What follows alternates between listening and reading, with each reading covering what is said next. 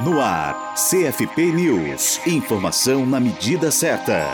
Já é possível se inscrever para o seminário Psicologia do Trânsito, Possibilidades e Desafios de Atuação, que será realizado em Palmas, no Tocantins, no dia 18 de agosto, pelo Conselho Federal de Psicologia, o CFP.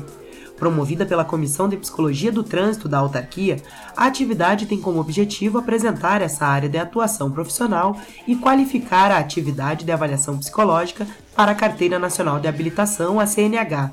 A participação gratuita é dirigida aos profissionais de psicologia, mas está aberta a estudantes, agentes de trânsito e demais interessados ou interessadas. É possível conferir a programação e se inscrever no evento no site do CFP, site.cfp.org.br. Compõem o seminário palestras sobre a possibilidade e os desafios da atuação da psicóloga e do psicólogo do trânsito, sobre experiências desses profissionais na área e sobre a avaliação psicológica como exigência legal. Além de integrantes da comissão do CFP, está prevista a participação da professora Alessandra Bianchi, da Universidade Federal do Paraná, a UFPR, e do psicólogo Hugo Rezende, da Divisão de Ensino da Secretaria de Transporte e Trânsito de São José dos Pinhais, no Paraná. Também falarão os professores Harmu Gunter, da Universidade de Brasília, UNB, e Roberto Cruz, da Universidade Federal de Santa Catarina, a UFSC, conselheiro do CFP.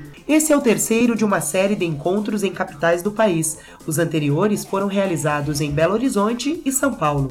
Os seminários serão espaços de participação das psicólogas e psicólogos do trânsito nos trabalhos da comissão, com o objetivo ainda de proporcionar oportunidade de desenvolvimento e capacitação profissional. Os seguintes serão em Curitiba, no dia 15 de setembro, e Fortaleza, em 25 de outubro.